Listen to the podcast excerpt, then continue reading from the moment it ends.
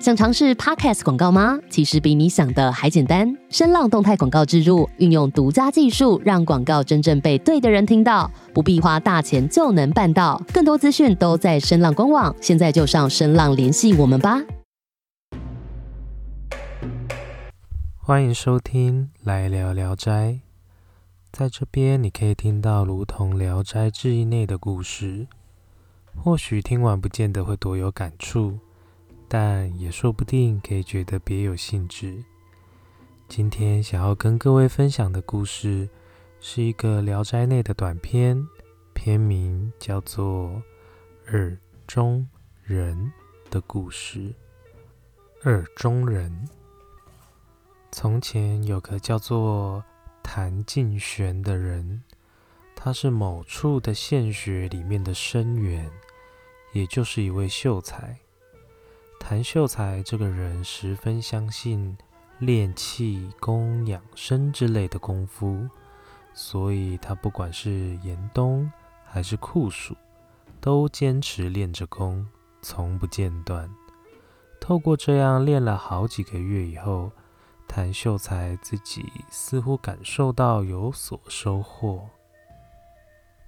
后来在某一天，谭秀才。正在盘腿端坐，准备练功的时候，忽然间听见他的耳朵中有很微小的声音，宛如苍蝇在飞舞一样。那个声音说着：“可以出来了。”可是他一睁开眼睛，却又听不见了。但谭秀才再闭上眼睛，准备调息呼吸之时，就又听见同样的声音，他认为自己所修炼的功夫好像就要大功告成了，心中暗暗高兴着。从此之后，他每次盘腿都能够听到那个说话的声音。于是乎，他准备再有很明确的声音的时候，自己再回应一下那个声音，看会如何。又过了几天之后，在谭秀才盘腿修炼调息的时候，他又听到了耳中有说话的声音。这个时候的他便轻轻的答声道：“可以出来喽。”不一会，就觉得耳朵里面有着稀稀碎碎的声音。就像是有东西想要跑出来的感觉。谭秀才斜眼偷偷一瞧，发现有个高约三寸左右的小小人出现了，但其面目狰狞丑恶的像夜叉一样，在地上转来转去兜着圈。他心里暗自吃惊，吓了一跳。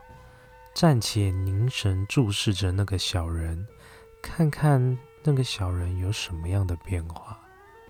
这个时候碰巧有个邻居，他要来找谭秀才，在外面喊门，并敲了敲门，叩叩叩。这小小人听见了叩门声，显得十分的惊慌，绕着这个屋子啊团团转，就像一只找不到洞口钻的老鼠一样。不一会儿，谭秀才便觉得自己神魂都出了窍一般，他的神识也迷迷糊糊的，也不知道那个小人最后跑到哪里去了。但是，自从他那一次练功走火入魔之后，谭秀才便得了癫狂症，日夜不分地嚎叫。服药医治了半年多，最后才逐渐的好转了起来。上面这些就是《聊斋志异》内耳中人的故事。听完这个故事，会不会想起在我们现代的周遭，其实类似的事情也正不断的重复上演呢？很多人，他们为了要减轻身体的病痛，又或者是突然遇到变故，在身心俱疲的时候，总是会有着寻找神奇解方，或者说是偏方的一个冲动。在我们正规医疗的方式或许难解的病灶，总是会有人保持着姑且一试的态度，但往往又不见得能够尽如人意啊。毕竟，如果真的那么神奇，又怎么不会普及大众，跃上台面，让更多的人得以受惠呢？更让人家觉得无奈的。其实不是上述这些所说的已经无药可治的时候去尝试偏方，而是在我们正规的医疗方式还有机会可以救治的时候，选择了让自己走进偏方治疗这条险路。同理也可证，就如同本篇故事内的谭秀才所遭逢的事故。不也是自己摸索偏方，靠着自己修炼，希望能够让自身变得更好。但谭秀才他真的有变得更好吗？就一个实事求是的立场，也并不是说要完全否定这类所谓练气功养生的一个法门。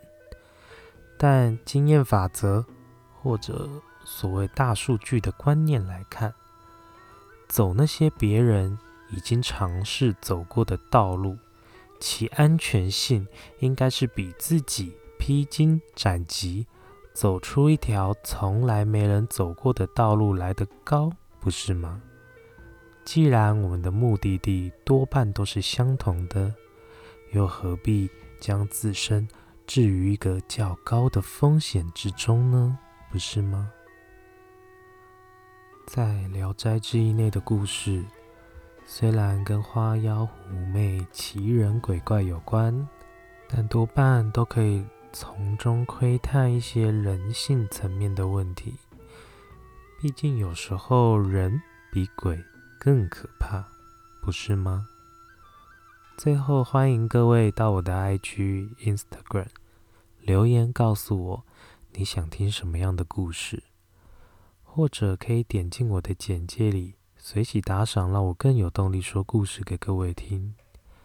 感谢收听，来聊聊斋，我是掷地有声，那我们下次再见。